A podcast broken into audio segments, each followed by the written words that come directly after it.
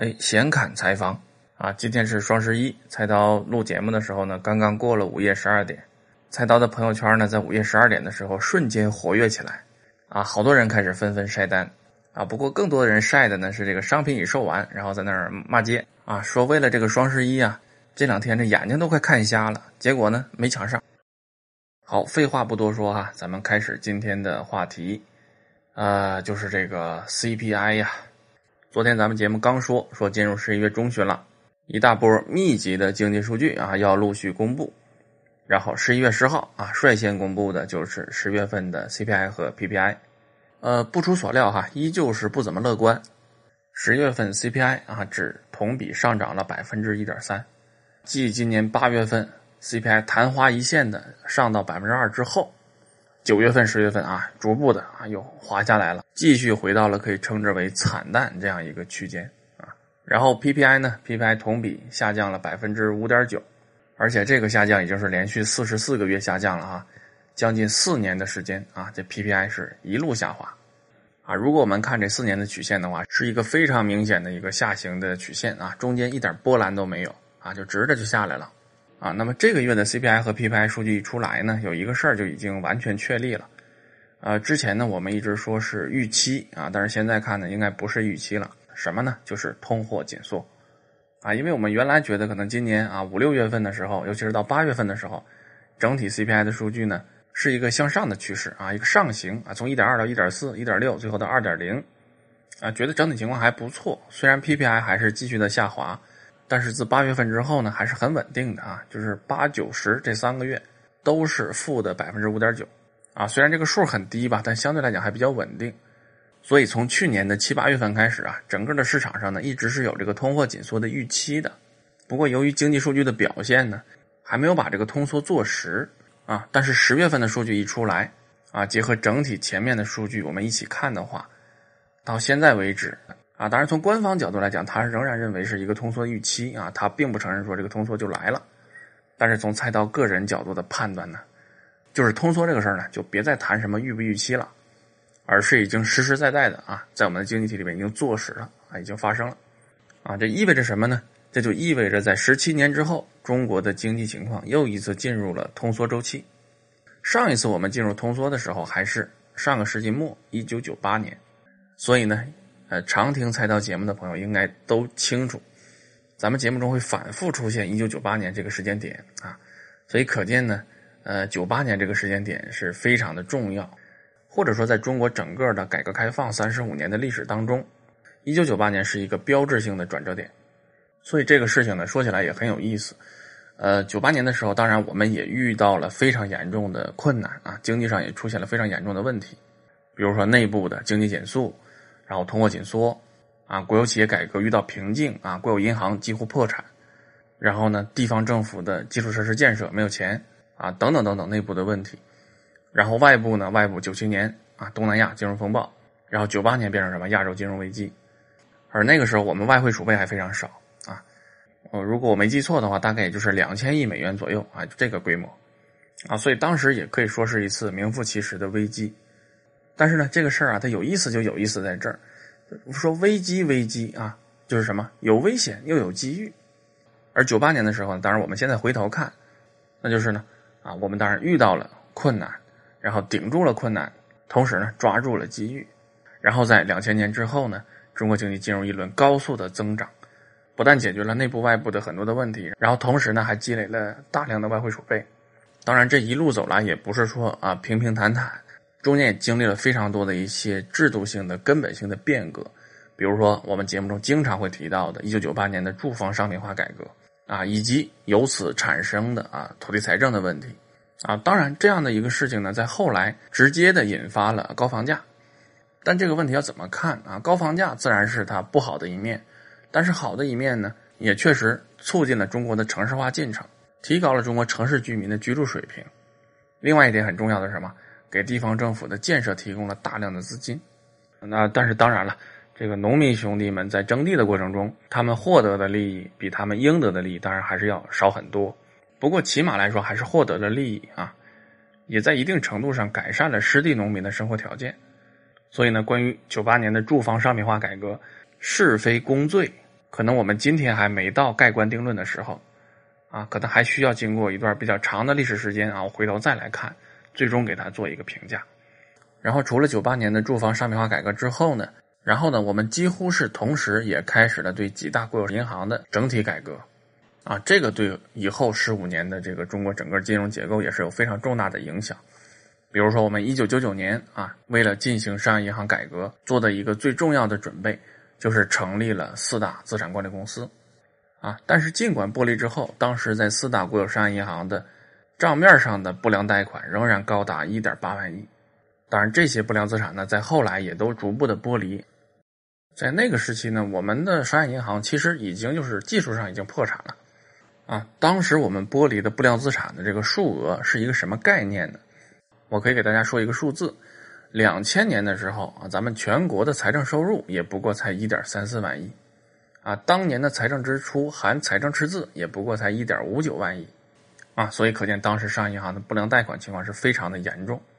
而当时商业银行那样一个非常艰难的状况，也是导致了一九九八年中国经济处于一个非常困难时期的重要原因。但是咱们说危机危机嘛。啊，有危险有机遇啊！那个时候我们就是果断出手，开始了商业银行的系统性改革，剥离不良贷款，引入战略投资者，啊，进行整体改制。然后，两千零五年前后，这几家大型的国有商业银行纷纷上市，啊，然后上市之后到今天，大家都看到了这个结果，是吧？都成了金融领域的巨无霸，而且呢，以这个总资产和业务规模来计的话呢，都能进入世界五百强的前列。甚至于像啊，工商银行在全球的商业银行体系里边啊，一直处于前三名这样一个水平，啊，当然了，对于一九九八年、一九九九年开始的我们的商业银行的改革，也是大家众说纷纭，是吧？比如说啊，当时剥离了那么多的不良资产，现在这四大资产管理公司还在那放着，啊，还是处理不了、消化不了，啊，只不过也没有人去深究这个事情了，所以这些不良资产到现在还是一笔啊糊涂账。啊，谁也说不清楚。当然，到今天为止，也没有人再去想把这个账真的算清楚。啊，另外还有人说呢，说在国有银行上市改制的过程中，引入了战略投资者，比如说啊，摩根呐，比如说高盛啊，他们在这些国有商业银行上市的过程中，赚取了巨额的利益，然后是一种呢变相的国有资产的流失啊，等等吧，也有这种说法。所以呢，它和这个住房商品化改革是一样的，呃，利与弊都是这一个问题的两面啊。所以当时的这个决策层呢，在决策这个问题的时候，肯定也是在权衡利弊。然后再除此之外呢，啊，在过去的十七年，还有一个比较重要的事情啊，也是我们在遇到啊经济困难的时候做的一个体制性的根本性的变革，那就是二零零五年进行的股权分置改革。啊，因为股权分置改革完成之后，啊，我们原来的这些大国企、大央企才可以纷纷上市。进行资本层面的国企改革啊，或者说的直白一点讲，就是国有企业通过资本市场进行国企的脱困啊，因为银行脱困了嘛。但是我们的国有企业其实一直也是经营很惨淡啊。虽然我们的资本市场从一开始就是为了国企脱困设立的啊，在早期的时候呢，也为国企改革筹集过资金，但是真正国企改革、国企脱困获得了一个大的发展，是从两千零五年的啊股权分置改革开始的。然后也正是因为有了两千零五年的股权分置改革，所以才产生了我们从零五年到零七年的那个大牛市啊，最高呢沪指上到了六一二四，然后它最直接的一个后果是什么呢？就是我们这些啊大央企啊重新又牛起来了，所以自打两千零五年之后，尤其是二零一零年以后，我们看世界五百强的榜单，中国企业越来越多啊，数以百计，然后放眼望去全是大国企。呃，零零星星的有几个民营企业，比如联想啊、华为啊，还有山东的魏桥集团等等啊。除了这些民营企业之外，绝大部分都是大国企。当然，这个也是有利有弊了。而且这个呢，在公众舆论的层面上来看呢，恐怕大家会认为弊端比好处要多。尤其是股权分置改革本身产生的大小非的问题，是造成目前中国资本市场各种弊端的根源之一。啊，所以有很多朋友在后台问过菜刀这个问题，说你为什么不炒股？啊，那在今天呢，菜刀就大概说一个啊，我不炒股的原因，啊，那就是中国股票市场上这个大小非的问题不完全解决掉。在菜刀看来呢，啊，作为散户进入中国股市的一个必要的条件就不具备。啊，当然还有其他的一些条件了，咱们在这就不细说。不过不论如何，在过去的十七年，股权分置改革都是一个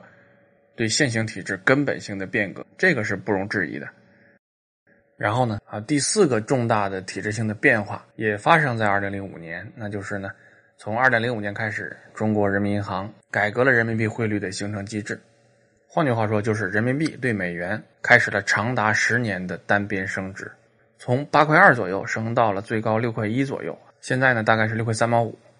外资开始大量涌入啊，因为人民币有单边升值的预期嘛，所以热钱就进来了。但是由于我们自身的创新能力不足。啊，处于产业链的低端，所以这些钱呢，主要的作用是抬高了资产价格，比如说股市啊，比如说房地产呐，比如说大宗商品呐等等。但是这些钱呢，最终还是以购买美国国债的形式流回到了美国本土。所以在这个过程中呢，也很难说到底是中国人啊更受益，还是美国人更受益。但是不管怎么说吧，我们毕竟用这种方式驱动了广义货币 M2 的高速增长，而充沛的流动性呢，也是一个经济体。经济高速发展的必要条件，所以呢，这样的一种改革仍然是有利有弊。另外，对于汇率来讲，浮动总比不浮动好。所以，我们现在金融改革的核心啊，两个嘛，一个是利率市场化，一个是汇率市场化啊。目前呢，利率市场化基本上快结束了，那么下一个呢，就是汇率市场化我们还在向这个目标努力。而汇率市场化之所以今天我们有可能会完成。其根源还是可以追溯到两千零五年我们进行的那一次汇率形成机制的改革啊，所以它还是有利有弊的。所以呢，回头看过去的十七年啊，我们从一场危机走出来，然后抓住了这个机遇，进行了四次重大的体制性的根本性的改革啊，保证了经济在过去的十几年完成了高速的增长，还是可以说极大的改善了我们的生活。而到今天，我们又遇到了什么样的情况呢？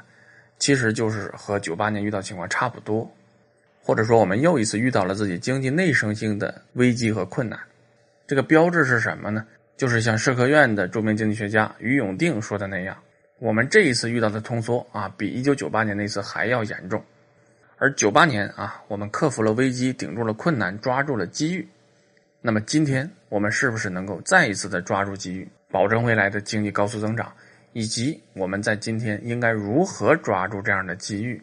进一步的进行哪些领域上的根本性的体制性的变革，以及这些变革的难度相对于一九九八年那次到底有多大？这些恐怕才是我们需要认真思考、考虑清楚的问题。而一旦我们考虑清楚了这些问题，判断对了中国未来经济发展的趋势，也就意味着我们抓住了未来十年甚至未来更长时间的经济增长的机遇。那么到底是哪些机遇呢？说句实在话，菜刀也只是有一些啊大概的轮廓，而具体的东西也没有想得太清楚。但是菜刀对于这个问题会一直思考下去。啊，如果有什么心得，在以后咱们的节目中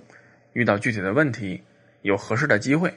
菜刀再和大家具体分享。好，今天的内容就是这样。呃，最后呢，咱们增加一个小环节啊，因为很多朋友给菜刀打赏嘛。所以菜刀也确实无以为报，那么就在每天节目的最后，针对当天给菜刀打赏最多的三位朋友，或者叫土豪了啊，对他们进行感谢。今天要感谢的三位朋友呢，第一位叫做图门托啊，这位也是一次打赏了三位数哈。然后另两位呢，一位是 Mark，另外一位叫土豆。感谢这三位朋友啊，也希望大家能够持续的支持菜刀。呃，打赏方法，关注菜刀的微信公号，回复“打赏”两个字就可以了。然后微信公号呢，也是菜刀所有节目的首发平台。如果您想第一时间听到菜刀的节目，就去关注菜刀的微信公号吧。关注方式在微信公号中搜索“圆月菜刀”就可以了。最后还是感谢大家啊，我们明天再见。